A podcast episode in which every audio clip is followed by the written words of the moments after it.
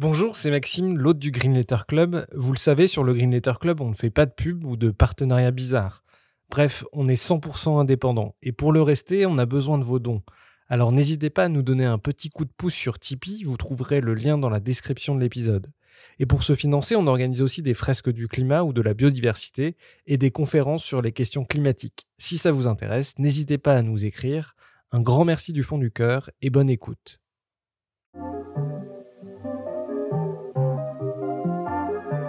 Bienvenue dans le Green Letter Club, la chaîne qui décortique les grands sujets écologiques. Aujourd'hui, nous allons parler de l'avenir de la mondialisation à l'heure de l'Anthropocène. Engrais, pétrole ou médicaments, nos besoins vitaux dépendent de produits qui viennent de l'autre bout de la planète dans une période où les ressources se raréfient. D'où cette question, la mondialisation peut-elle perdurer dans un monde instable? Pour y répondre, nous recevons Arthur Keller, ingénieur, consultant et conférencier qui travaille sur les risques systémiques et les stratégies de résilience territoriale. Arthur Keller, bonjour. Bonjour Maxime. Euh, alors tu es ingénieur, consultant et conférencier, tu travailles sur la question des risques systémiques et des stratégies d'anticipation et d'organisation collective face à ces risques. Euh, en tout cas c'est comme ça que tu le définis sur ta page LinkedIn. Question rituelle à laquelle je ne peux me soustraire. Est-ce que tu peux expliquer ce qu'est la systémique, ce que sont les risques systémiques et en quoi consiste ton travail? Une question préliminaire, ça? Bon, d'accord. Déjà, mon LinkedIn, il faut que je le mette à jour hein, euh, radicalement. Je me présente plus tout à fait comme ça déjà. Mais ça reste juste. La systémique, c'est, pour faire très simple, l'étude de, des dynamiques euh, au sein de systèmes complexes les systèmes complexes, ça ne veut pas forcément dire compliqué. Ça veut dire constitué de nombreux éléments qui ont des propriétés diverses, qui ont des modalités d'interaction diverses, etc. Et c'est voir comment tout cela euh, évolue dans le temps selon un certain nombre de paramètres. Donc ça peut être très, très mathématique, mais ça peut aussi être un peu plus euh, euh, appliqué au monde réel, en, intégrant la physique, la chimie, l'écologie, et puis même des dynamiques plutôt sociétales, en allant piocher dans les sciences sociales et humaines. Alors, les modélisations qu'on peut faire ont, une limite. Ce ne sont que des modélisations. Pour autant, on peut en déduire certaines grandes leçons qui aujourd'hui sont, j'allais dire sont importantes. Non, elles ne sont pas importantes. Elles font toute la différence. Euh, et justement, on aurait besoin d'avoir un petit systémique. Ce n'est pas le cas dans, dans, la, pensée, la pensée notamment des décideurs. Parce que c'est pas que ça apporterait un petit plus, c'est que ça changerait fondamentalement la manière dont on envisage les, réponses face à des problèmes qu'on aurait compris de manière radicalement différente. Bon, on développera si tu veux, j'en sais rien. Le fait est que euh, la systémique, c'est comment on fait en sorte de voir les différents éléments qui bougent et de voir comment ils sont reliés les uns entre les autres, comment tout ça interagit. Et ça dépasse la pensée en silo, où on a un problème de ceci, un enjeu de cela, une crise, gna un truc, et où on a des gens qui sont spécialisés et qui vont gérer en général en communiquant relativement peu entre les autres. Et, dans le meilleur des cas, lorsque l'on traite les problèmes en silo, ben, ce qui se passe, c'est qu'on se, défonce, trompe, parce que les solutions qu'on met en place, on ne se rend pas compte qu'elles ne seront pas possibles ou pas complètement possibles à cause d'autres éléments qui sont dans d'autres silos. Et puis accessoirement, même quand ça fonctionne, eh ben, ça fonctionne souvent au détriment d'autres silos. Il n'y a pas de cohérence globale dans l'action s'il n'y a pas de systémique. Voilà, clairement. Il n'y a pas de systémique. Donc ça, c'est la première chose. La deuxième chose, c'est que tu voulais savoir pour les risques systémiques, spécifiquement. Euh, ce, qui est, un peu emmerdant, c'est qu'il n'y a pas une définition partagée, consensuelle de ce que sont les risques systémiques, si ce n'est que ce sont effectivement des risques qui concernent tout, euh, alors tout un système. En l'occurrence, de quoi on parle? On parle des sociétés humaines. Donc on parle des risques qui pèsent sur des sociétés entières, voire dans certains cas sur l'humanité tout entière, le système Terre tout entier, etc. Euh, mais c'est pas juste ça. Pas selon moi, pour moi, c'est pas juste ça. C'est pas juste donc des, phénomènes dont les conséquences nous concernent tous, mais c'est également un phénomène qui sont liés à la manière dont le système fonctionne. Ce n'est pas des risques exogènes. Bon, un astéroïde qui vient, qui frappe la Terre comme dans le film, euh, dans le look-up, euh, c'est évidemment un risque systémique dans le sens où derrière, euh, bah, forcément, on est tous concernés si jamais ça se produit. Mais j'aime aller un peu plus loin que ça, parce que ça, c'est on n'y peut rien, on n'y est pour rien, quoi, quelque part, alors qu'il y a un certain nombre de risques qui sont véritablement liés à la manière dont notre système, dont nos sociétés fonctionnent, avec les, priorités qu'on s'est fixées, les mentalités, les postures, les, le monde, le système économique, la mondialisation, un certain nombre de choses, du productivisme, etc. Et tout ça, ça crée des problèmes qui ensuite vont frapper les sociétés de manière extérieure des fois. Donc on a l'impression que c'est des problèmes exogènes qui nous viennent dessus, alors qu'ils sont tout à fait endogènes en réalité, qui viennent vraiment de la manière dont le système fonctionne. Donc voilà, donc ça, je, je travaille sur, sur, ces risques systémiques, à la fois, alors pas les astéroïdes, je laisse ça à d'autres, mais, mais, à la fois euh, euh, uniquement systémiques par leurs conséquences ou par leurs causes et conséquences. On va parler d'abord du constat. Euh, aujourd'hui, on entre dans un monde d'incertitude, dans un siècle de rupture, une planète instable. On est dans un monde en contraction, c'est-à-dire le monde de, demain ne ressemble pas du tout au monde d'hier? Oui. Eh oui, effectivement, euh, on, atteint des limites un peu partout. C'est pas moi qui le dis. il y a quand même aujourd'hui une, littérature scientifique sur la question qui est assez fournie et qui est très très convaincante. Et puis, c'est pas que des théories, hein, c'est aussi beaucoup d'observations, tout simplement, et de mesures et de, chiffres officiels. Alors, il faut dépasser après les chiffres, parce que précisément, ça implique quoi? Ben, Ça implique, euh, comme tu dis, une contraction. Alors, certains parlent, et c'est tout à fait vrai du point de vue justement de la systémique, certains parlent de simplification. Notre, société va se simplifier grandement, euh, parce que tous les flux d'interactions complexes qu'il y a au sein de ce système mondialisé aujourd'hui ne bah, vont pas encore durer si longtemps que ça. Euh, donc il va y avoir bah, forcément, on va plus revenir vers du local de manière forcée si ça n'a pas été préparé. Mais donc ça va simplifier beaucoup de choses. Euh, pourquoi? Parce que la complexité euh, requiert énormément d'énergie pour être entretenue dans le temps. Et justement, bah, l'énergie, on va en avoir moins. Quoi qu'on fasse, hein, ce n'est pas une question de mettre quelques panneaux photovoltaïques en plus, on va avoir moins d'énergie. Et donc moins de complexité. Bon, donc le monde va se simplifier, mais la vie des gens va se compliquer. voilà. Donc quand, on parle de, de par exemple, il y a, bon, je, fais référence là en l'occurrence à quelqu'un qui s'appelle euh, Nate Hagens. Je ne sais pas si tu connais. Je te vois faire oui.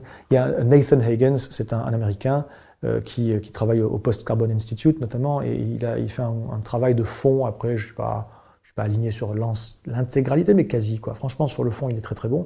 Et il a, lancé un podcast qui est de grande qualité, qui s'appelle, enfin c'est très récent, hein, qui s'appelle The Great Simplification, la grande simplification. Donc je suis d'accord avec lui, mais ça, quelque part, c'est une posture un peu intellectualiste, dans le sens où euh, il n'y a qu'un un systémicien qui peut comprendre qu'effectivement, euh, ça va être, il va y avoir une décomplexification du monde. Mais en fait, non, ça va être très très très compliqué à gérer, hein, cette simplification. Donc faut voir... Voilà. Euh, que, te dire d'autre? Euh, mais c'est-à-dire, on a beaucoup parlé, on a beaucoup glosé sur le pic pétrolier, mais euh, on parle aussi d'un pic everything, c'est-à-dire que on va avoir des pics, y compris par exemple, on a dépassé le pic de poisson, c'est-à-dire qu'on pêche moins qu'on a pêché dans les années 2000. C'est pas parce qu'on le veut, parce que les, flottes de, pêche continuent d'augmenter, donc c'est bien parce que c'est contraint. ça veut dire que la base matérielle sur laquelle on est assis, elle va matériau par matériau, énergie par énergie, s'effondrer. Il y a Hugo Bardi qui parle de l'effet Sénèque, c'est-à-dire qu'on on a cru longtemps et on risque de voir secteur par secteur des effondrements. Alors, j'aime pas, enfin j'aime pas, je l'utilise moi-même des fois, hein, mais le mot d'effondrement, euh, il, euh, s'il est comme ça, balancé euh, sans, sans, précaution oratoire, il fait peur et il peut tout de suite faire extrémiste. Ah, encore un extrémiste de l'effondrement. Euh, non, non, mais bon, alors oui, des, délitements de société euh, qui peuvent aller d'un déclin graduel à un effondrement subit, il y en a, subi avec T et santé d'ailleurs, il y en a, euh, et c'est pas du tout de la science-fiction ou de, ou, euh, c'est juste, voilà, il y en a, il y en a eu, il y en aura. Et, donc, oui, il y a des risques. ce que ce que, Pick Everything, justement, tiens, c'est Richard Heinberg qui a écrit un bouquin qui s'appelle Pick Everything. Tout à l'heure, je parlais du Post-Carbon Institute avec Nate Higgins. Bon, ben, il fait également partie du Post-Carbon Institute. Du coup, j'en profite pour leur faire un, petit peu de pub. J'y gagne rien. Hein. Mais, allez-y si vous parlez anglais, par contre, parce qu'ils font quand même un joli travail sur ces questions-là. Bon, donc pick everything, oui, parce que euh, toutes nos sociétés dépendent d'un certain nombre de choses, mais notamment de pétrole. Et cette question du pic pétrolier, euh, évidemment, euh, elle a été tout à fait tordu, j'ai envie de dire, dénaturé, le, concept même a été dénaturé. L'idée, c'est pas de dire que demain, il y aura plus de pétrole sur Terre. Mais non, mais il y en aura du pétrole, sauf qu'on n'ira pas chercher la dernière goutte, parce qu'il faudrait deux gouttes pour aller la chercher, mais il y en aura. Il y en aura toujours, il y en a même trop. Trop. Mais la question n'est pas là. La question, c'est euh, est-ce que demain, euh, il y aura du pétrole? Combien? Et à quel prix? De manière stable en permanence ou juste de temps en temps? Chez vous, là où vous êtes.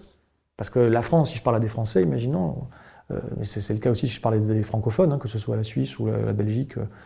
Bon, le Canada, c'est un peu un cas particulier parce qu'il y a quand même du pétrole non conventionnel, on va dire beaucoup.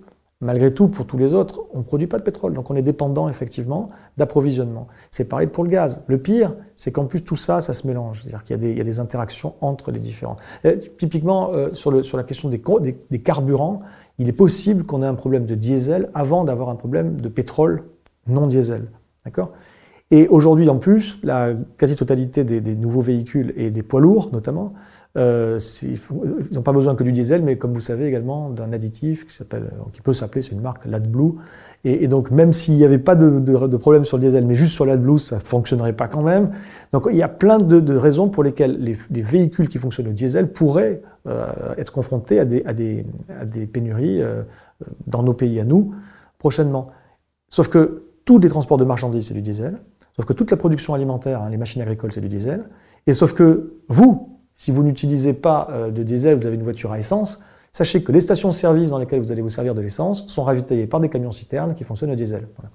Donc euh, oui, il y a des limites un peu partout qui font que tu dis que ça pourrait euh, s'effondrer pan par pan. Oui, mais ça pourrait. Enfin, les pans sont indépendants entre eux, quoi, interdépendants. Peut-être pas tous, mais un certain nombre. Donc on le voit déjà, on le ressent déjà que, que, une crise donnée peut avoir des répercussions par effet cascade dans d'autres secteurs dont on ne savait même pas qu'ils étaient connectés.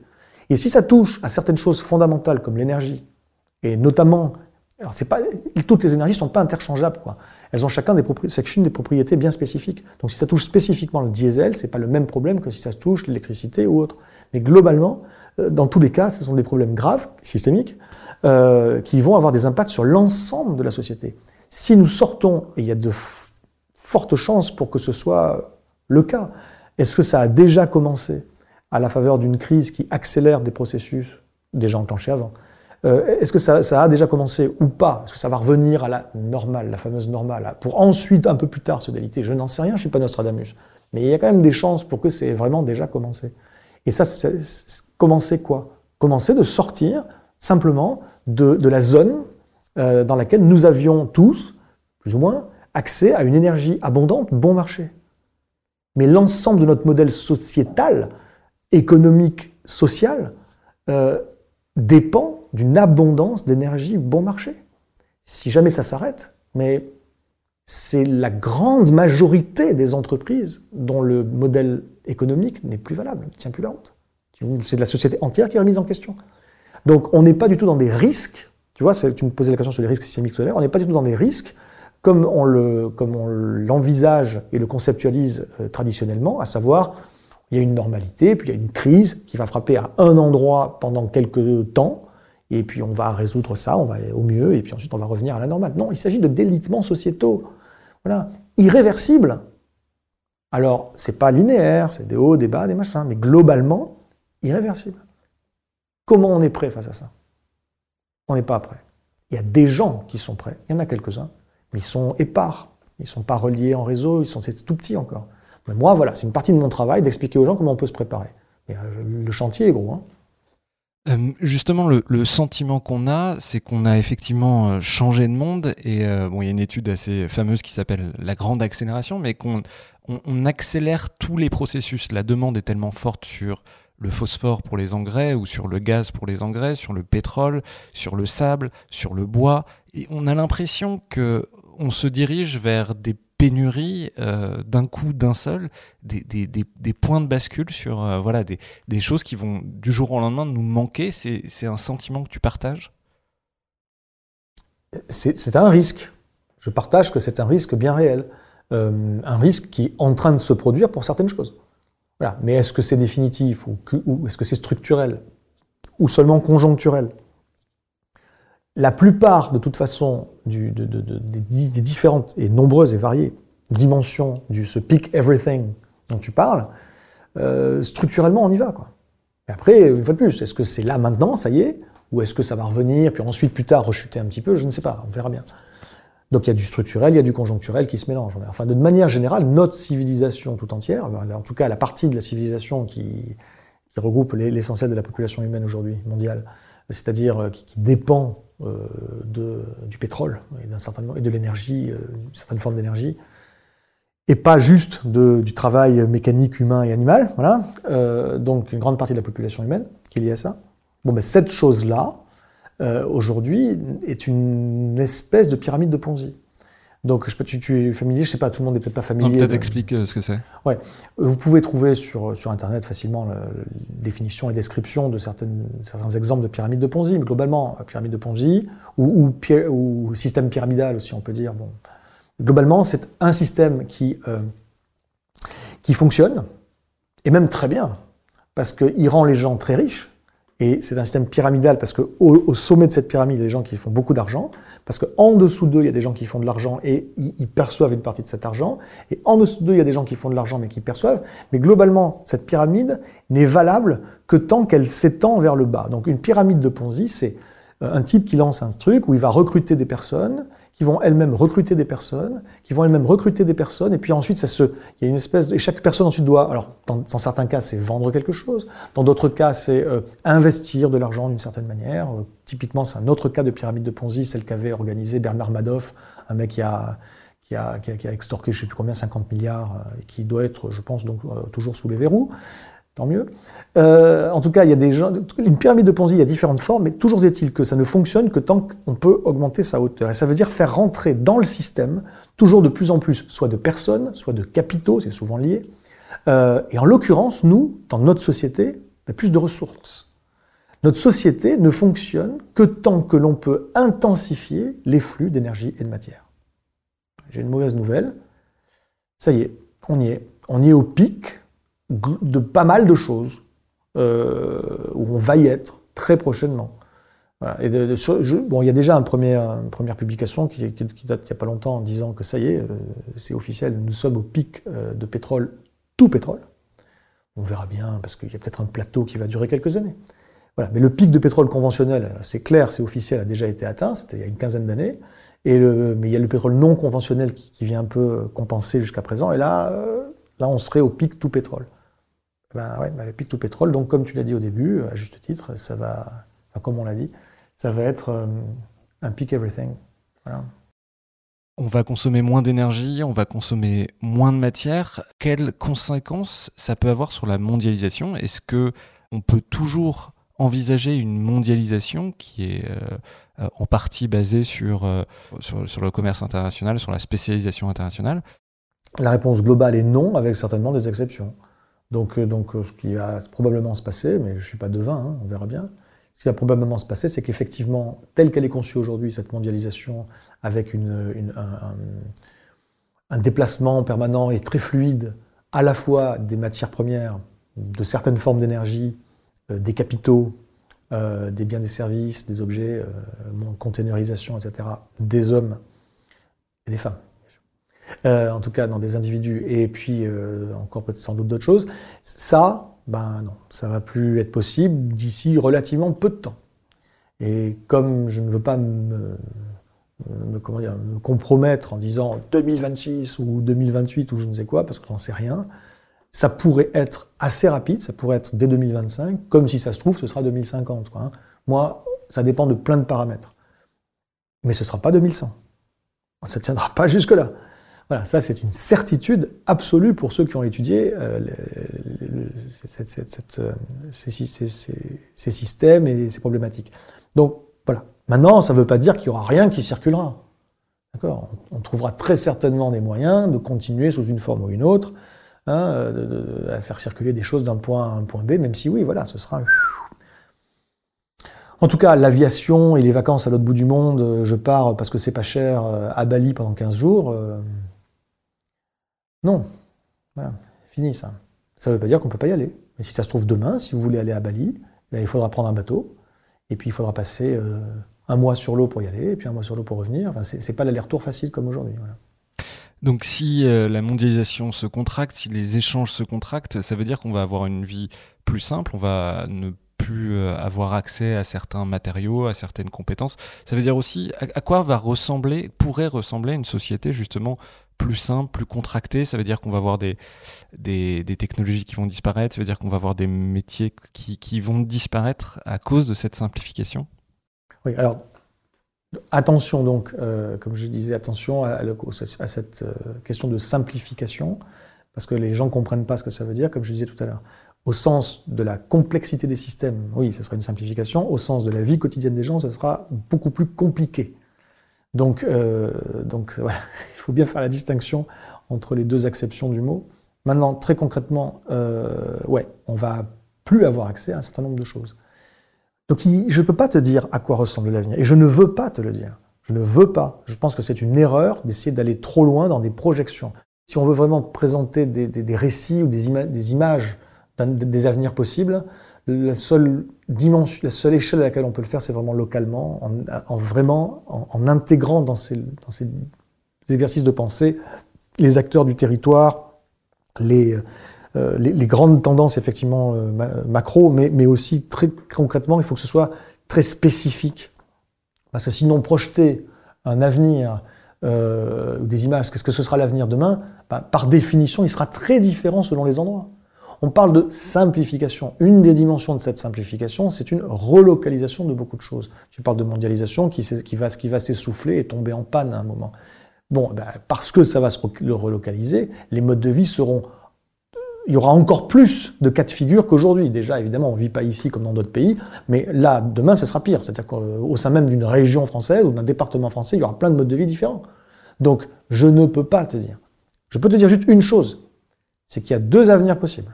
Celui où on se prépare et celui où on ne se prépare pas. Celui où, dès maintenant, on met en place des logiques et des dynamiques territoriales, pas juste une personne par-ci, un groupe par-là, mais bien on se relie des logiques territoriales de résilience euh, face à ces risques systémiques dont je parle, pas juste résilience face à notre capacité à, euh, se, réorganiser en cas d'une petite crise passagère. Hein, et, dans petite crise passagère, je mets des choses très dures. Hein, je mets un ouragan qui dévasterait un truc. C'est une petite crise passagère, selon moi, euh, sans minimiser l'horreur des gens qui subissent ça. Non, non, je parle de choses beaucoup plus grandes hein, qui remettent en, question l'intégralité de nos sociétés telles qu'elles fonctionnent aujourd'hui et pour lesquelles on n'est pas prêt, notamment pour la production alimentaire. Puisqu'on importe tout ce qu'on bouffe aujourd'hui quasiment. Donc demain, non, ce sera plus possible. Bon, pour ces choses-là, donc, euh, si tu veux, il y a, effectivement un, besoin d'aller vers de la résilience euh, territoriale. Donc soit on se prépare et on la met en place, et là, honnêtement, non seulement euh, il y a moyen d'assurer nos besoins essentiels, voilà, si on le fait bien de manière intelligente, il y a même moyen de minimiser grandement les risques, que ça ne fonctionne plus dans le temps, hein, parce qu'il faut aussi anticiper sur notamment les changements climatiques et hydriques. Il y a quand même moyen de se projeter dans l'avenir et de faire des choses bien aujourd'hui pour minimiser grandement ces risques-là, essentiels, vitaux. Donc non seulement si on, le fait, on peut, euh, garantir, ou entre guillemets, euh, ou plutôt, enfin c'est pas garantir, mais c'est jamais garanti. Mais on peut minimiser grandement les risques de ne pas pouvoir répondre à nos besoins vitaux. Mais en plus, on peut reconstruire du sens et des modes de vie qui finalement, aujourd'hui, on ne le comprend pas, je pense, parce qu'on est junkie, parce qu'on est accro d'un certain nombre de choses, mais qui, au-delà d'une phase difficile de sevrage, peut être un, réveil et une seconde, seconde respiration. On se, dira, on se dirait finalement, euh, c'est mieux ça que ce qu'on avait avant. On est accro à quoi? Je vais te dire juste après juste après. Mais, mais voilà, mais, mais globalement, si on, fait tout ça, euh, je ne dis pas que ce sera facile, ce sera difficile. Il y a des moments de sevrage, il y a des moments où il va falloir apprendre à arrêter de vivre avec des choses euh, dont, auxquelles on est accro, je te réponds après. Euh, mais on peut même retrouver, si on le fait bien, un peu de sens. Voilà. Et soit on ne se prépare pas, et ce sera le chaos. Parce qu'on n'improvisera pas une capacité à nourrir la population localement si jamais ça n'a pas été anticipé. Je parle de ça, je pourrais parler de plein d'autres choses, hein. énergie, transmobilité, machin. Mais je parle la, bouffe parce qu'évidemment ça concerne et à l'évidence tout le monde. Or, s'il y a une panne du, système, en France notamment où on ne produit pas de pétrole, enfin si, on en produit un peu dans le bassin aquitain, un peu dans le bassin parisien, mais moins de entre 1,5 et 2% de ce qu'on consomme. Donc tout le reste, on dépend des approvisionnements. S'il n'y a plus de pétrole bon, marché, on ne sait plus produire. D'ailleurs, juste un truc avant de te répondre, euh, juste un truc sur le fait que je trouve ça dingue qu'il n'y ait pas une, un sursaut politique sur certaines questions. En ce moment même, parce que le prix du gaz fait route, euh, et c'est pas dû à la crise ukrainienne. La crise ukrainienne, elle accélère encore, sans doute, effectivement. Mais fin 2021, tout, début 2022, avant même qu'il y ait la déclaration, avant qu'il l'opération spéciale en Ukraine euh, de Poutine, même avant ça, le prix du gaz avait commencé à faire ça. C'est pas dû à la crise. Donc, quand on, quand on voit qu'à cause du prix du gaz qui fait whoops, euh, on a des fabricants d'engrais, parmi les principaux fabricants d'engrais européens, qui sont en train d'arrêter leurs activités parce que c'est plus rentable, et que derrière, ça va découler dans les prochains mois sur le fait que les agriculteurs qui savent pas, c'est un autre problème, il faudrait changer de modèle agricole, mais j'en parle pas maintenant, qui ne savent pas faire sans ces, engrais aujourd'hui, il y a un problème alimentaire évident derrière, même pour un pays comme la France.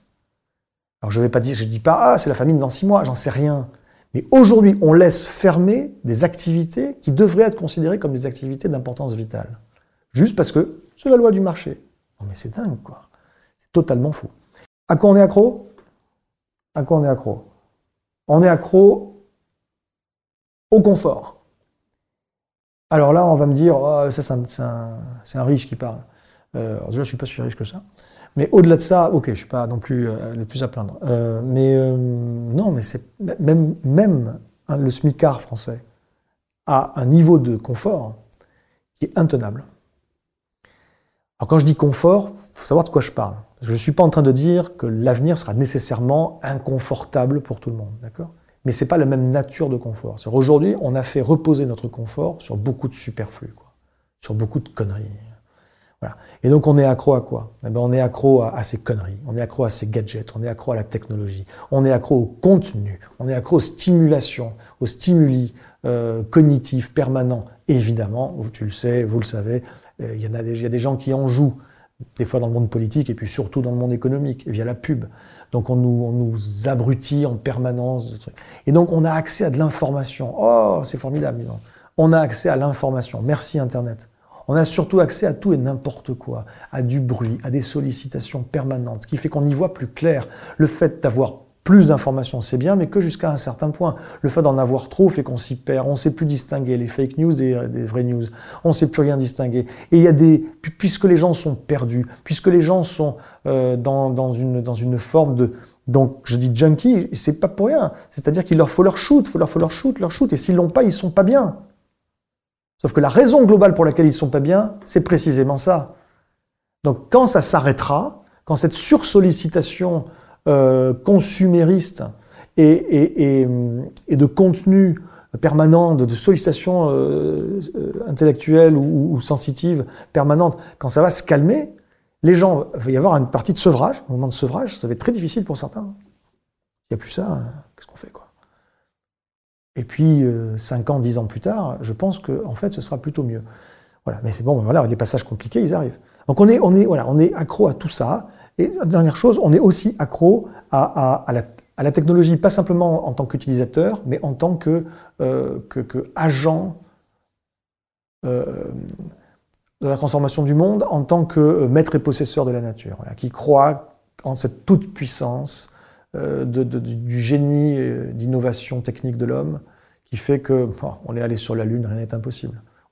On est aussi accro à ça, cette idée de nous-mêmes, et malheureusement, on va redescendre de notre piédestal. Tu parlais tout à l'heure euh, de la dépendance euh, au gaz pour la production d'engrais et donc pour la souveraineté alimentaire. C'est intéressant. Ça veut dire qu'on est devenu trop dépendant et la mondialisation se caractérise par ça, par des systèmes euh, centralisés, hyper performants, mais qui, si jamais ils tombent en panne, mettent en péril nos souverainetés alimentaires, énergétiques, etc. Il faudrait mieux s'inspirer de la nature, des écosystèmes, c'est-à-dire multiplier les redondances euh, alimentaires, écologiques. Dans les systèmes, on est trop dépendant de, systèmes uniques. Il vaut mieux développer des redondances Alors, notamment, c'est une des dimensions de, de, la, résilience, justement. Il a, c'est très multidimensionnel, hein, mais il y a plein de choses à dire, et je ne vais pas toutes les dire. Maintenant, concrètement, oui, on est trop dépendant. Et trop dépendant, aujourd'hui, maintenant, à l'époque, enfin, au moment où on est en train de sortir de cette époque de l'abondance d'énergie bon marché, eh bien, puisqu'on est dans ce, contexte-là, la dépendance, c'est de la vulnérabilité. Euh, on pensait et on pense encore, qu'on fera venir ce dont on a besoin d'ailleurs. Bah mais ça c'est. Et la bouffe notamment. Des choses vitales notamment. Moi je suis bordelais d'origine. Bordelais c'est une grande région agricole, hein. mais ça produit surtout du liquide. Voilà. Donc bah, le liquide qui est produit à Bordeaux, il est essentiellement exporté, euh, même si les Bordelais boivent aussi. Hein. Et puis euh, bah, le solide, il est essentiellement importé. Est-ce que tu savais que euh, plus de 85% des produits à bouffer, notamment fruits et légumes qui viennent de Marmande jusqu'à Bordeaux, passent par Rungis ah, c'est complètement absurde, quoi. Sachant qu'en plus, la Marmande, pour ceux qui ne voient pas où c'est, c'est 80 bornes, peut-être à peu près en amont, euh, en amont de Bordeaux sur la Garonne, quoi. Il suffirait presque de charger des barges, les laisser dériver jusqu'à Bordeaux, tu vois. Ça serait simple, hein Non, non, ça passe par un gis. Donc, euh, bon, c'est absurde. On a tout un système à refaire et on est effectivement dépendant d'un certain nombre de, systèmes. Ça peut être des systèmes très techniques, ça peut être de la technologie, donc ça peut être des systèmes enfin, d'infrastructures, des réseaux d'infrastructures et puis des logiques, des logiques en place, et des forces en présence, des rapports de force, des intérêts installés, des intérêts installés. Euh, et, tout ça, c'est très des verrouillages qui se mettent partout, qui fait qu'on n'est pas simplement dépendant d'un flux d'approvisionnement, mais bien d'un tout un système qui ne sait plus se qui ne sait plus évoluer parce qu'il s'est verrouillé de toutes parts. Et puis dès que tu veux changer quelque chose, mais un vrai changement profond, pas juste un aménagement, dès que tu veux tout de suite, c'est non, c'est pas possible pour X ou Y raison, il y a toujours une raison. Voilà, que ce soit le chantage à l'emploi ou d'autres types de chantage, il y a toujours une raison de ne pas le faire. Les politiciens euh, savent pas trop faire. Bon, ouais. Donc on est vraiment voilà coincé là. Et c'est parce qu'on est coincé qu'il ne faut pas. Alors, il faut impérativement se dévulnérabiliser de toutes ces choses-là, mais il ne faut pas attendre que ça vienne du système lui-même, parce qu'il aura du mal à changer, sauf, à la marge. Et, donc, je pense que c'est pour ça qu'il faut fonctionner euh, en parallèle. Euh, sur, des, sur des nouvelles choses qu'on construit en parallèle et dont on va qu'on va expérimenter, dont on va démontrer la faisabilité et ensuite peut-être ça pourra être intégré à un nouveau système. Euh, bon, et tu il, y il y avait une seconde partie dans ta question que j'ai zappée. Je parlais de la, justement de la, de la mondialisation. Est-ce qu'il fallait s'inspirer des écosystèmes pour avoir des ah redondances, par exemple sur l'énergie, par exemple sur l'alimentaire? Parce que si on nous coupe le robinet de gaz, bah, on peut plus se chauffer. Alors, il y a, euh, voilà, donc c'est très important, merci. De... Donc effectivement, sur, la partie des redondances, euh, oui, il faut redonder des choses parce qu'on ne peut pas dépendre, pour des choses essentielles, d'un seul système. Il faut avoir un plan B. Aujourd'hui, c'est pas le cas.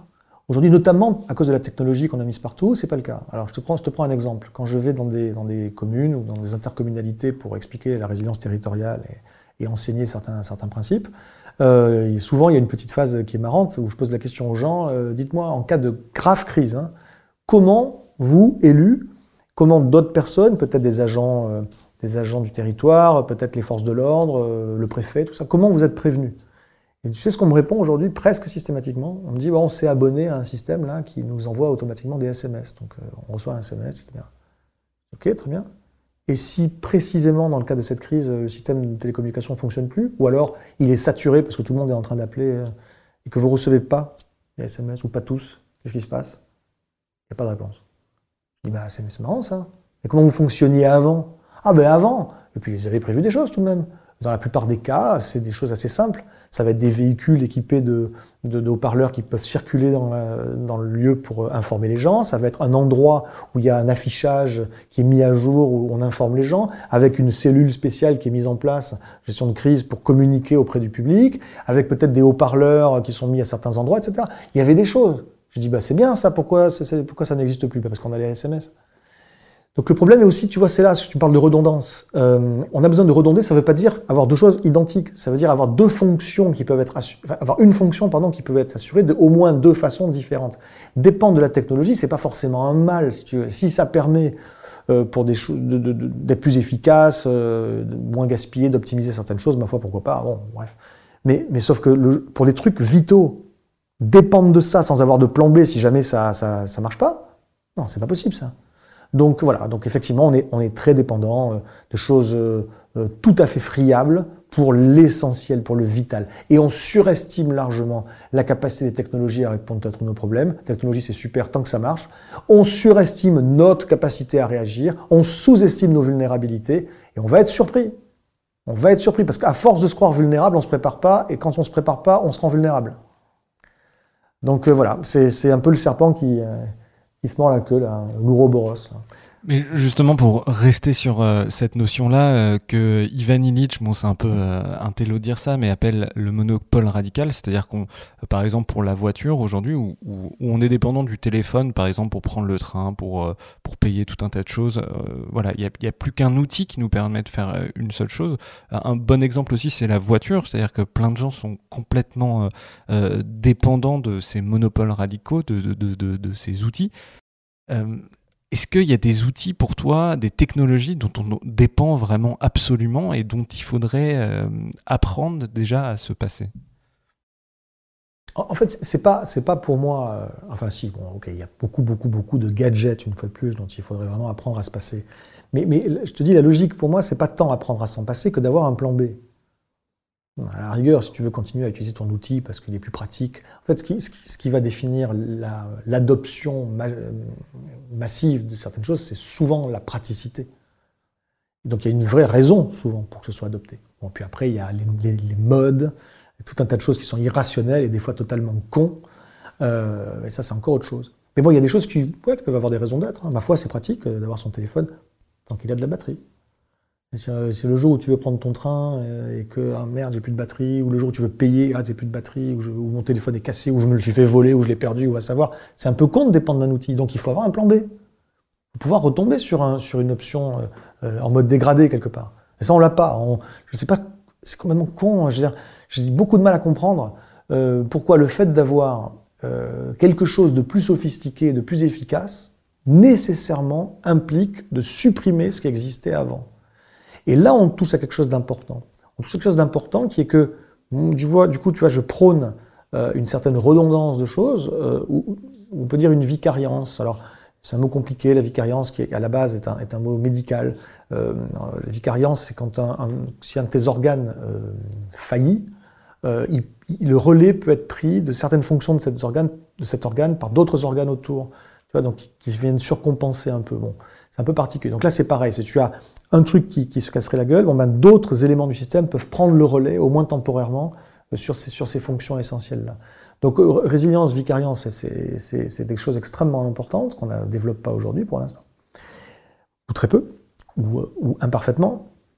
Euh, mais surtout, il faut bien comprendre que ça veut dire des stocks, ça veut dire donc des actifs qui sont pas actifs. ça veut dire des choses qui font pas de, qui, sont pas rentables. Ça veut dire plus, des fois, dans certains cas, plus d'énergie, plus de matière. Dans un contexte où il faut réduire, pour des raisons notamment de limites écologiques. Et donc on en arrive à cette, cette, chose fondamentale, c'est que résilient et écologique, c'est pas la même chose. Pour qu'un système soit résilient, tu dois nécessairement prendre, prendre en compte les, les, les impératifs écologiques, les dynamiques écologiques, nécessairement. Mais c'est une question de sécurité.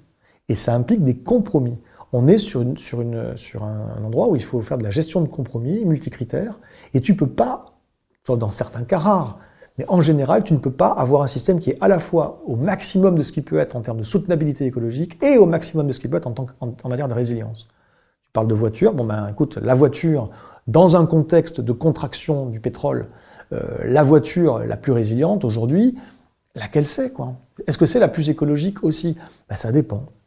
Un vieux un, vieux teuf-teuf diesel, mais qui peut aussi fonctionner à l'huile de friture, est peut-être beaucoup plus résilient que les véhicules beaucoup plus modernes et très écologiques pour certains. Très écologiques, c'est façon de parler, enfin, tout étant relatif, mais euh, en tout cas beaucoup plus écologique, beaucoup moins émissif globalement sur l'ensemble du cycle de vie que ce teuf-teuf-là. N'empêche que le teuf-teuf, il est plus résilient. Euh, je, prône également, je ne suis pas le seul, hein, une, relocalisation, une réindustrialisation de certaines choses sur les territoires ou au niveau national, euh, mais ça, ça veut dire que ça va être crade. C'est-à-dire ça, veut dire que écologiquement, ça va être des problèmes locaux, qui n'étaient pas là avant. Donc ce sont des arbitrages très compliqués. C'est aussi important de dire ça, hein, que, la résilience, c'est pas une question d'écolo. Il faut que les gens qui sont pas écolos le comprennent, et puis aussi certains écolos, il faudrait qu'ils comprennent. Euh, tu parlais à l'instant de réindustrialisation. Quels sont les biens qu'il faut qu'on se remette à produire en France? Oh, c'est compliqué de faire la liste. Je vais pas te faire une liste totale, quoi. Mais déjà, déjà, déjà l'essentiel, c'est-à-dire les capacités à produire de la bouffe dans un rayon géographiquement maîtrisable. De la bouffe suffisante en quantité, suffisamment variée, durable, c'est-à-dire en, anticipant sur les dérèglements climatiques et hydriques, et saine si possible. Donc pas avec des produits chimiques, en veux-tu, en voilà non plus. Quoi. De toute façon, ces produits chimiques, on ne sait pas les fabriquer nous-mêmes, on les importe, ils sont fabriqués avec du gaz et du pétrole ailleurs dans le monde. De toute façon, on, finira par ne plus en avoir non plus. Donc euh, il faut réinventer le modèle agricole, c'est une urgence vitale. Mais donc voilà, déjà ça, déjà la bouffe. Aussi l'eau. Hein, il y a moyen de, faire en sorte que les aquifères se rechargent mieux, et pas que les aquifères, les sols également, en maximisant par certaines techniques à la fois l'infiltration vers les nappes et aussi la rétention dans les sols, que ce soit en milieu rural ou même en milieu urbain. Déjà, on peut faire ça. Plus des points de stockage. Et puis, il faut des stocks. Il faut des stocks de bouffe, de conserve, pour passer les moments difficiles. Toujours eu ça dans l'histoire. C'est juste depuis qu'on croit que, c'est vers l'infini et au-delà, hein, depuis 50 ans, a des poussières. C'est juste là qu'on s'est permis d'imaginer que oh, les crises, c'était un truc du passé, les guerres, c'était un truc du passé, la famine, c'est un truc du passé, etc. Euh, le passé, il revient. quoi. Donc, euh, donc, il y a tout un tas de choses, effectivement, qui sont... Et puis après, il y a de l'industrie. Il y a de l'industrie. Il y a la capacité, si possible, à entretenir nous-mêmes nos infrastructures critiques. Aujourd'hui, on ne sait pas les entretenir nous-mêmes. Pour entretenir nos infrastructures... Par exemple ben, Pour entretenir des infrastructures comme des routes, des ponts, tu crois que c'est du sable français qu'on utilise pour faire le béton? Il est importé. Et la plupart des, beaucoup en tout cas des éléments sont importés.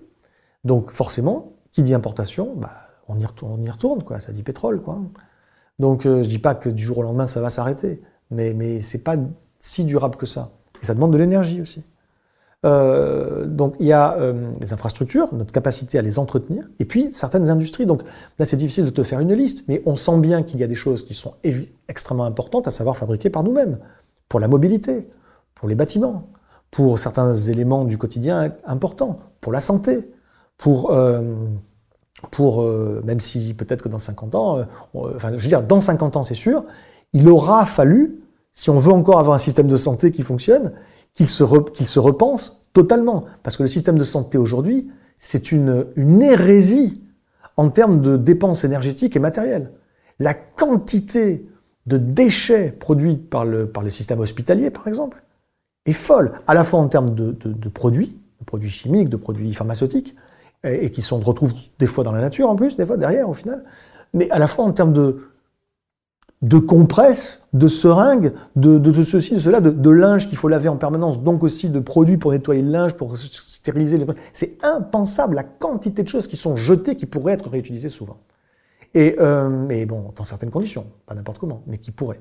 Donc ça se repense parce que ça ne pourra pas tenir. Donc voilà, donc ça fait partie des choses qu'il faut euh, produire localement, les, vêtements, production euh, textile également.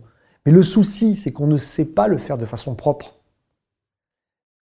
Tout ce qu'on peut dire, c'est que euh, réindustrialiser un certain nombre de choses, c'est-à-dire on ne pourra pas tout relocaliser, hein. on ne va pas fabriquer, euh, on va pas euh, créer une industrie minière en France si les minéraux ou les minerais en question ne sont pas dans notre sol, hein, on les inventera pas. Donc on ne peut pas tout faire chez nous. Mais bon, après, dans les industries transformatives, il faudrait. Sauf qu'aujourd'hui, c'est pareil, ça ne se fera pas tant que ce sont les logiques de, rentabilité, de profitabilité qui, prédominent, parce que d'autres ont réussi à être, ont pris de l'avance, ils sont plus profitables que nous ailleurs. Donc il faut aussi pouvoir lutter contre ces, logiques-là. Je dis juste que euh, ça va à chaque fois être des problèmes, parce que quand tu vas vouloir remettre une usine quelque part où il n'y en avait pas, ça veut dire des pollutions et des nuisances qui n'étaient pas là, et des risques potentiellement de sites euh, peut-être Céveso, même dans certains cas, qui n'étaient pas là. Personne ne va en vouloir. Et même beaucoup des écolos vont se liguer contre ça. Et, euh, et c'est un, et donc l'arbitrage va être compliqué.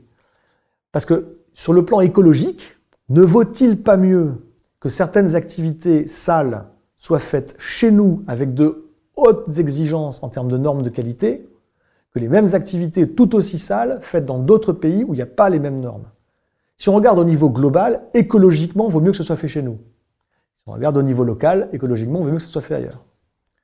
Donc ces arbitrages-là vont être à chaque fois très compliqués, politiquement compliqués. Je terminerai pour dire que les politiques, leur rôle, c'est censé être de faire des choses compliquées. Je pense en avoir un peu assez des politiques qui, en fait, qui n'ont rien dans le froc. Excuse-moi, c'est une expression un peu, un peu, un peu, basique et puis un peu masculiniste en plus. Mais ce que je veux dire par là, c'est que les politiciens, dès qu'il y a de la, souvent, pas tous, hein, mais dès qu'il de la friction, dès qu'il y a de la, de la résistance, de l'antagonisme, ils préfèrent euh, ils vont vite lâcher l'affaire. Et pourquoi? Le but d'un politicien, surtout en démocratie, C'est de trouver les moyens de, prendre de rendre acceptables et praticables des décisions difficiles. Et je prends un exemple, avant de te relaisser enfin la parole, je te prends un exemple euh, sur le fait qu'au milieu, des années 2000 en, Suède, ça commence à dater un peu cet exemple, mais je le trouve assez intéressant, à Stockholm, il y avait une île qui était, vous savez peut-être que Stockholm c'est un ensemble d'îles, il y avait une île qui était très congestionnée en termes de trafic routier. Et ils avaient fait des calculs en disant que s'il y avait un pont qui était très utilisé, qui était rendu payant, ça permettrait de désengorger beaucoup. Et donc ils ont euh, annoncé la chose, c'était une catastrophe. Il y avait trois quarts des gens qui étaient opposés au projet. Et donc ils ont fait tout un sondage et ils se sont rendus compte de ça. Trois quarts des gens opposés au projet. Et ce qu'ils ont dit, et je trouve ça très bien, ce qu'ils ont dit, c'est on vous a entendu, on va le faire quand même, euh, sous forme d'une expérimentation. Donc, euh, j'en parle souvent, l'expérimentation, pour beaucoup de choses, c'est la clé. L'idée, c'est quoi? C'est on le fait pendant un an, et si au bout d'un an, on refait un sondage, et si vous êtes toujours euh, aussi radicalement opposé au projet, on arrête. Ah, mais essayons. Et les Suédois, parce qu'ils sont peut-être différents de nous, les Suédois n'ont pas bloqué les routes, n'ont pas fait des grandes manifestations qui ont poussé le politique à abandonner le projet. Ils l'ont fait, et au bout d'un an, à peu près trois quarts des gens étaient pour. Beaucoup des craintes s'étaient envolées. Beaucoup des a priori, ah mais si les gens passent pas plus là, ne passent plus là, du coup parce qu'ils prendront plus le pont, c'est une catastrophe pour mon commerce, etc. Ils se sont rendus compte qu'en fait non, et que c'était même souvent mieux parce que finalement ça désengorgeait, on respirait mieux, c'était plus agréable. Voilà. Bon, c'est un cas peut-être simpliste, n'empêche que expérimentons et en démocratie, euh, disons, on, on le fait, on le fait quand même, soyons volontaristes tout en se ménageant la possibilité de revenir en arrière si jamais ça ne marche pas. Euh, alors on l'a vu sur le constat, on, pressent qu'il va y avoir tout un tas de ruptures, y compris des ruptures d'approvisionnement. Euh, quelles sont les échelles pour avoir euh, un pays plus résilient, des territoires plus résilients? Quelles sont les, échelles les plus efficaces? À quel niveau de, de, de décision on doit organiser les choses? Bon, alors Là encore, compliqué, ça dépend de quoi on parle. Euh, c'est-à-dire qu'en réalité, il y a toute une subsidiarité et il y a différentes échelles et elles devraient, en théorie, dans l'idéal, pouvoir s'imbriquer les unes dans les autres de façon cohérente. Déjà, on rêve beaucoup quand on dit ça. Euh, mais ça, c'est la théorie. Donc, on a besoin de décideurs nationaux, voire au-delà, hein, Europe et même peut-être plus. On a besoin de décideurs qui, qui se coordonneraient et qui donneraient des grandes directions cohérentes pour les gens en dessous, hein, pour tout ce qui est en dessous, euh, et qui, agirait comme facilitateur. Facilitateur en, redonnant du pouvoir également au local pour certaines choses, dès que c'est possible, dès que ça fait sens. Euh, on aurait besoin de ça. Donc si ça vient demain, youpi, voilà, tralala. N'empêche que ça viendra peut-être pas. Donc il faut aussi à un moment euh, pouvoir agir à un niveau plus alors, régional, départemental, communal ou intercommunal. Les bassins de vie, je trouve que c'est pas mal comme territoire d'utiliser la notion de bassin de vie une, notion de l'INSEE hein, en France, mais bon, bref, ou de biorégion. je vous laisse regarder ce que c'est que les biorégions. Mais en tout cas, effectivement, le niveau local, parce que on a tous en tête, tous, non, c'est pas vrai, mais un certain nombre d'entre nous, sans doute parmi les gens qui regardent, euh, on a en tête le fait qu'il y a des grands, grands, grands problèmes euh, qui nous dépassent largement. Et on se sent impuissant face à ces problèmes. Et parce que ça nous dépasse euh, en termes de, de, capacité de décision ou d'influence ou de contrôle. Et si on ne fait que ça, je n'ai pas dit qu'il fallait pas s'en préoccuper. Je pense qu'il faut s'en préoccuper et qu'il faut inciter, mettre la pression sur justement les politiques pour qu'ils s'en chargent bien, hein, quitte à durcir le ton. Pour autant, ça c'est la mobilisation citoyenne qu'il faudrait, dans laquelle il faudrait qu'on soit tous. Aujourd'hui, il faut bien comprendre que euh, le grand changement dont on a vitalement besoin ne passera pas sans une mobilisation. Et si la plupart des gens laissent la mobilisation à ceux qui ont en eux la fibre du, militantisme, ça suffira pas. D'accord? Donc, euh, même si vous n'êtes pas militant dans l'âme à la base, il va falloir y aller, les gars. Donc, ça, c'est une chose à dire. Concrètement, maintenant, localement, on peut construire des alternatives. Parce que les grands changements mondiaux ne viendront pas s'il n'y a pas eu des tests, s'il n'y a pas eu des démonstrations de choses qui fonctionnent et dont on voit aussi que ça fonctionne pas juste techniquement, mais ça, que ça fonctionne pour les gens, que les gens s'y retrouvent, et finalement ensuite mettre en récit tout ça de façon inspirante pour que ça se diffuse, pour que les gens le connaissent. C'est super important tout ça, qui fait que non seulement on peut faire des choses localement, dans notre sphère d'influence ou de contrôle où on fait du concret, Et ça, c'est super important. C'est important. Donc, une fois de plus, parce que ça va se diffuser, ça va faire des petits, etc. Et ensuite, on peut créer peut-être un réseau de tout cela, mais aussi parce qu'on on a un sentiment d'efficacité personnelle qui vient contrarier l'impuissance acquise dont, on souffre beaucoup dans le système qui est le nôtre aujourd'hui. Euh, voilà, donc tout ça, c'est bien. Et ça, ça doit s'organiser effectivement à l'échelle territoriale. C'est compliqué parce que c'est encore un peu grand pour la plupart des gens. Donc les gens, ils pensent, oui, bah, déjà, je vais faire la chose personnellement, ou, alors avec, en petit groupe, avec un collectif, etc., et ce sera déjà pas mal. Je comprends bien que chacun ne peut pas décréter, je vais lancer une dynamique territoriale.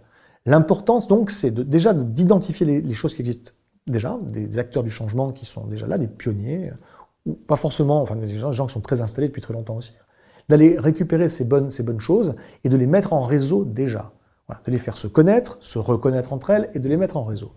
Et ensuite, effectivement, quand on lance de nouveaux projets, eh bien, il faut que ces projets rejoignent le réseau, il faut que ces projets aient au moins comme ambition, à court, moyen terme, de faire des liens avec différents acteurs du territoire et de, faire du lien, de faire du réseau, quoi. Que ce soit pas juste mon truc dans mon coin. Parce que l'échelle territoriale, c'est celle-là qui compte pour être ni trop fragile, ni trop, ni trop euh, euh, hétéronome. J'explique. Quand on est trop petit, on est fragile. Même dans les cas rares où des gens ont réussi en petits groupes à aller vers une résilience incroyable euh, et peut-être même une autonomie dans certains cas, où ils savent tout faire, leur bouffe, l'eau, ils savent faire de l'eau potable, ils savent recycler, ils savent euh, boucler les cycles, machin, ils savent tout réparer, ils savent se soigner, ils savent tout, ah, tout, tout. Pas beaucoup, hein. Bon. Mais même ces gens-là, euh, que va-t-il se passer le jour où il y aura un afflux de gens. Ou le jour où il y aura une, catastrophe qui leur tombe dessus, une sécheresse pendant X années d'un seul coup. Qu'est-ce qui se passe? Il n'y a aucun système qui tient. Les seuls systèmes qui peuvent tenir sont, un, des systèmes d'une certaine taille critique, et là, c'est intuitif. C'est pas que mon intuition, parce qu'on est plusieurs à partager à peu près la même. Mais je ne suis pas certain qu'il existe des, démonstrations carrées qui montrent que c'est ça. Je pense que je fais partie des gens qui pensent que la juste échelle, c'est entre quelques milliers, quelques dizaines de milliers de personnes. Voilà, entre 5000 et 100 000, on va dire, pour être large.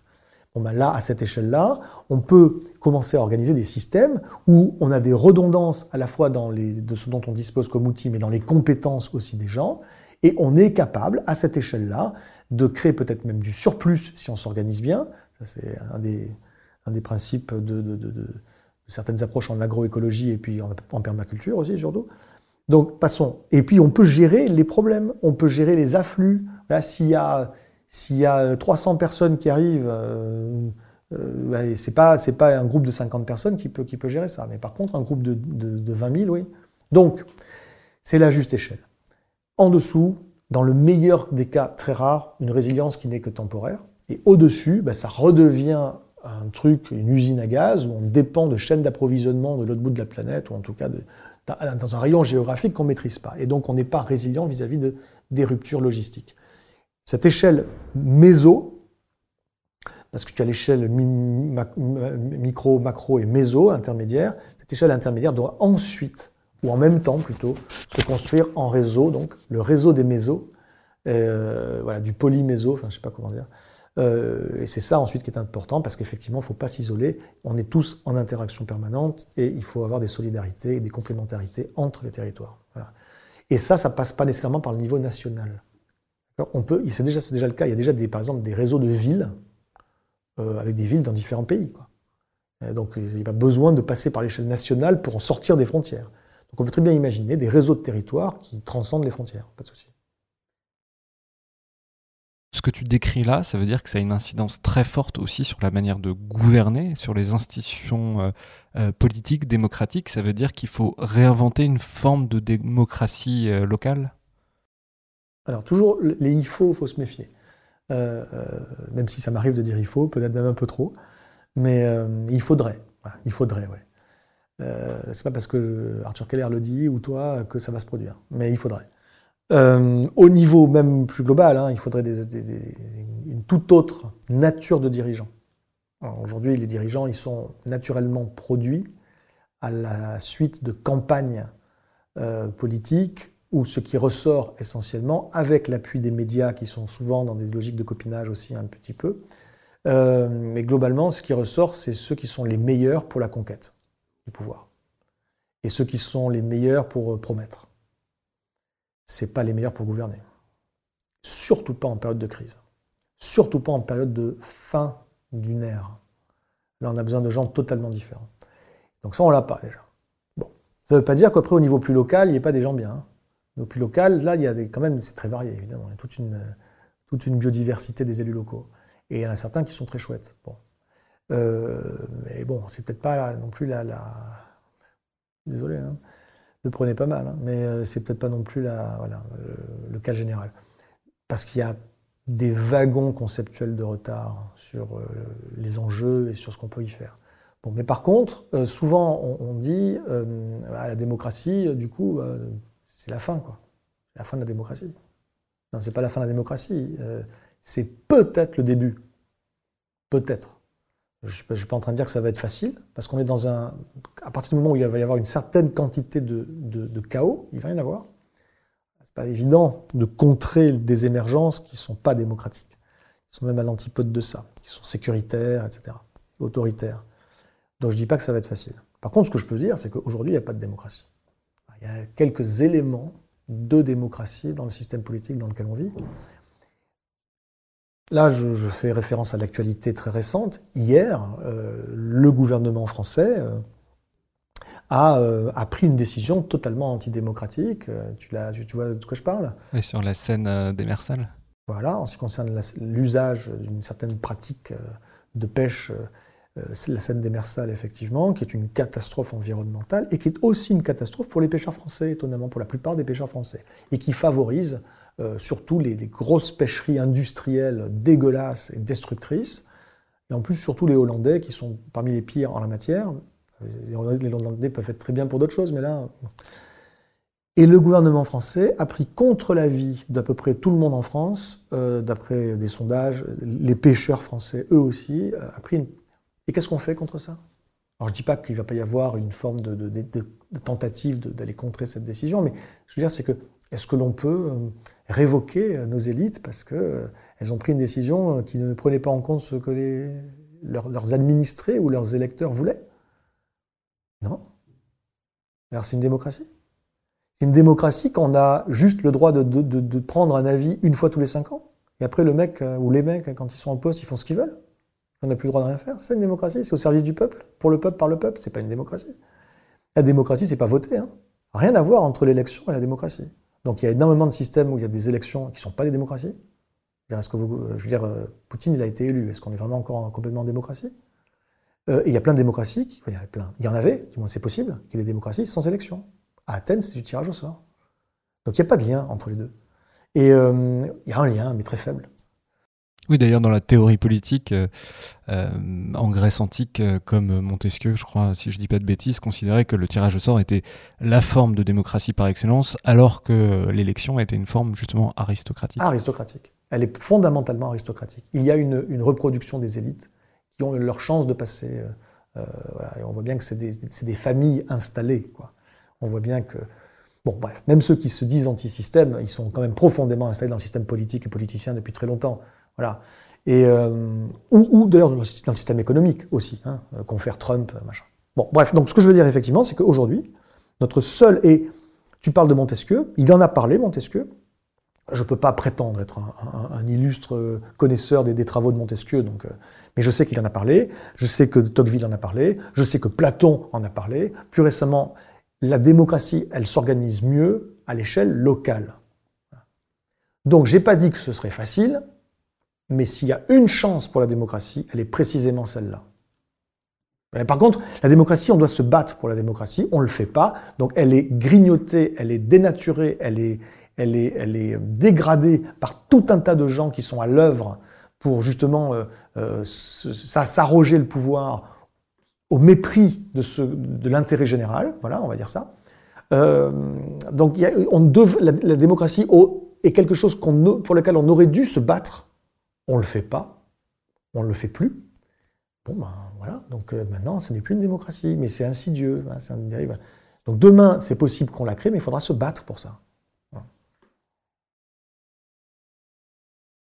Dernière question, euh, pour ceux qui ont, de nos auditeurs qui ont euh, compris que voilà, la, mondialisation était euh, chaotante, claudicante, qu'on risquait d'avoir des ruptures d'approvisionnement, qu'on allait se diriger vers une société de plus en plus locale. Est-ce que tu as un, conseil à leur donner? Le, conseil à donner, c'est ne restez pas seul. C'est que si on continue à être chacun dans son, dans son quant à soi, ou dans son entre-soi plutôt, euh, à chacun à essayer de voir ce qu'on peut faire à titre personnel, on peut faire des choses, hein, mais ça va pas aller si loin que ça. Donc, je, lutte aussi euh, souvent contre une, façon de penser les choses, et on le voit bien en ce moment en politique en France, comment, comment ça s'installe et comment c'est insidieux, qui consiste à reporter la, responsabilité sur les individus. Donc, j'ai pas dit que les individus n'avaient aucune responsabilité. Nous en avons tous une. Il hein, ne faut pas penser que ah, les méchants, c'est toujours les autres. Non, non, attendez, on a aussi, on est très, à minima, on est consentant dans un système dont on, s'arrange très bien du fait qu'on sait très bien qui déconne. Donc on est tous plus ou moins coupables. Après, il y a des gens qui juste n'ont pas le choix, bien évidemment. Et donc à titre, personnel, on peut faire plein de choses. On peut porter euh, un pull, euh, on peut couper le wifi, on peut euh, voilà, couper l'eau pendant qu'on se brosse les dents, on peut consommer moins de viande. Il faut consommer moins de viande, de toute façon, ça c'est sûr et de produits laitiers. Et ouais, je dis ça à des Français, c'est terrible. Ne pas utiliser son sèche-linge. Voilà, le sèche-linge aussi, et moins prendre l'avion, et arrêtez de prendre votre jet privé, là, tous, s'il vous plaît. Donc, on peut faire évidemment tout ça. Euh, et, ça va jouer. Si, on le fait tous, ça va jouer. Mais les grands, grands changements doivent être aussi systémiques, sociétaux, à minima collectifs, à minima territoriaux.